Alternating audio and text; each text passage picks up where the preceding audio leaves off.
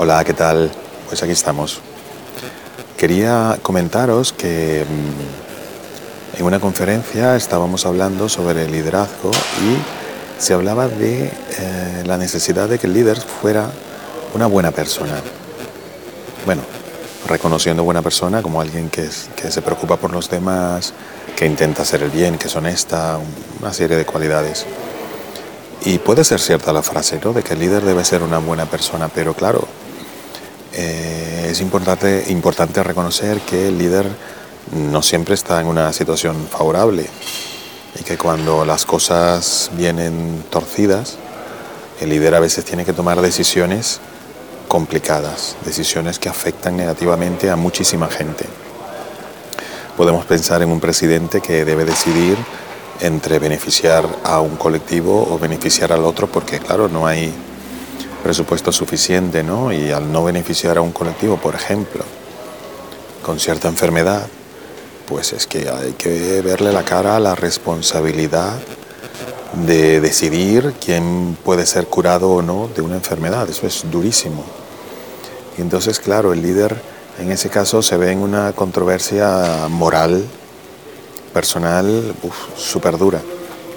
Eso no quiere decir que, que sea buena o mala persona por la decisión que tome, porque decidir sobre la vida o las condiciones de vida de otras personas es sumamente duro, pero claro, para esas personas, las cuales no van a ser beneficiadas, este líder puede ser una muy mala persona.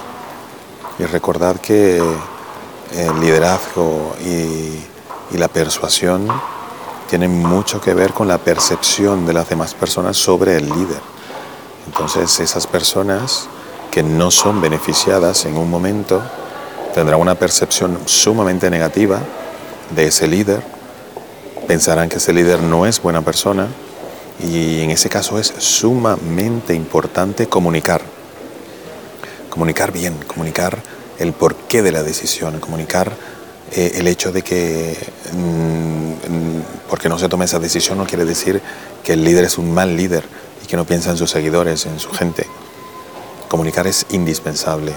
Posiblemente haya una crisis y comunicar y gestionar esa crisis será indispensable para ese líder.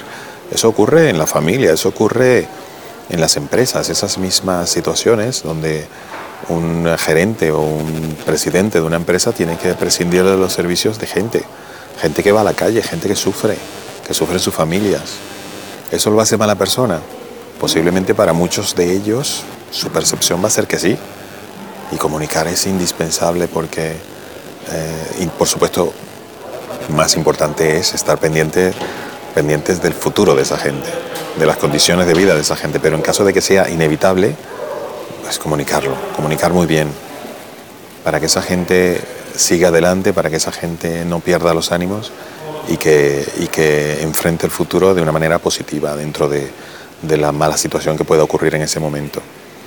Por eso eh, el líder, mm, lo ideal por supuesto es que sea una buena persona, pero que la percepción de los demás de que es una buena persona sea exactamente esa.